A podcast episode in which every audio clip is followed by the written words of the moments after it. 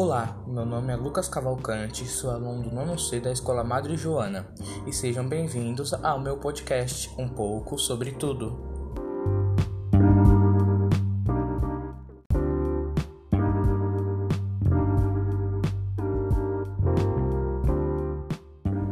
O assunto que vamos abordar hoje será sobre a saúde mental em meio à pandemia do novo coronavírus.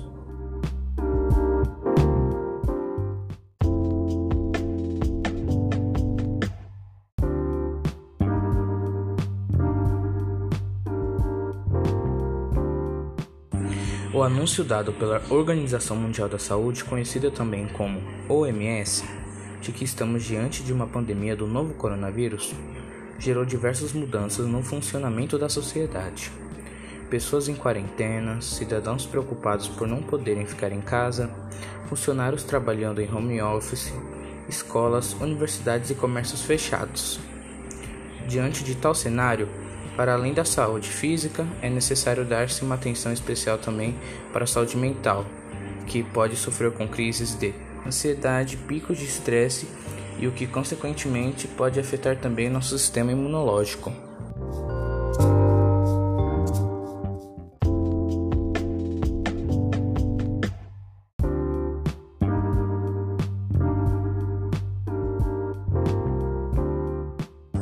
Psiconeuroimunologia é o campo científico que dedica-se a estudar as ligações entre o cérebro, o comportamento e o sistema imunológico, os estados emocionais e o tipo de intensidade do estresse que a pessoa está a enfrentar.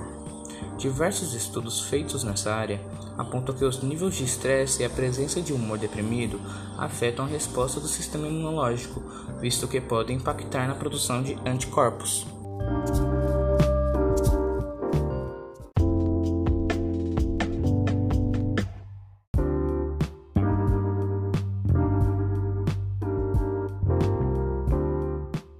É recorrente que, frente à pandemia do novo coronavírus, o isolamento social faz nossos sentimentos de impotência, desesperança, ansiedade, humor deprimido e estresse podem ser mais frequentes.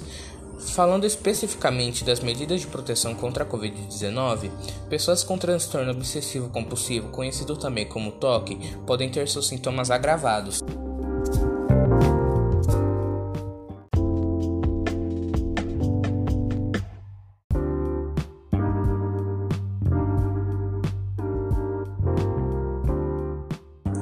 OMS, Organização Mundial da Saúde, deu algumas dicas para as pessoas ficarem um pouco menos ansiosas e estressadas. São elas tais como reduzir a leitura ou contato com notícias que podem causar ansiedade e estresse. Busque informações apenas em fontes fidedignas, que sejam verdadeiras ou que se pode confiar. Evite boatos ou informações erradas e dê passos práticos para preparar os seus planos.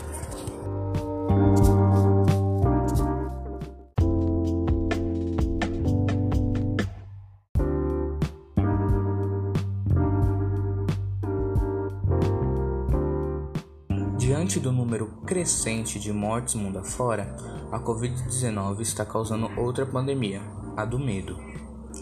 E não é para menos, o estado afetivo surge sempre que uma situação coloca nossas vidas ou a espécie humana em risco e nos leva a tomar atitudes para enfrentar o perigo. O medo é bem-vindo no primeiro momento. Ele está em consistência com essa situação nova que as pessoas identificam como potencialmente ameaçadora, diz Joselaine Silveira, professora de psicologia da UFPR, Universidade Federal do Paraná.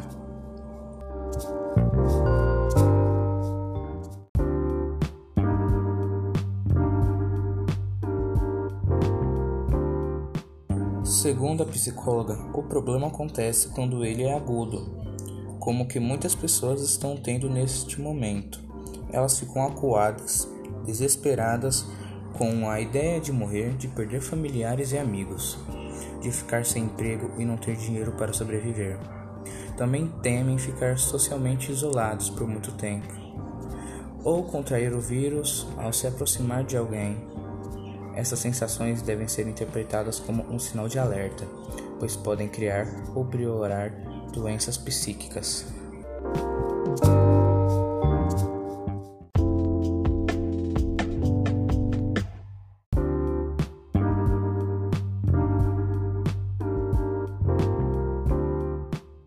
Estudos mostram que os sintomas de ansiedade e estresse aumentaram 80% diante do isolamento.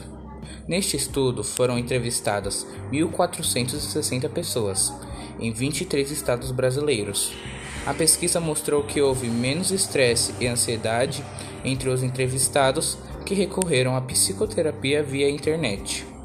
O mesmo aconteceu com aqueles que puderam praticar atividades aeróbicas em comparação com os entrevistados que não fizeram nenhuma atividade física ou apenas atividades de força.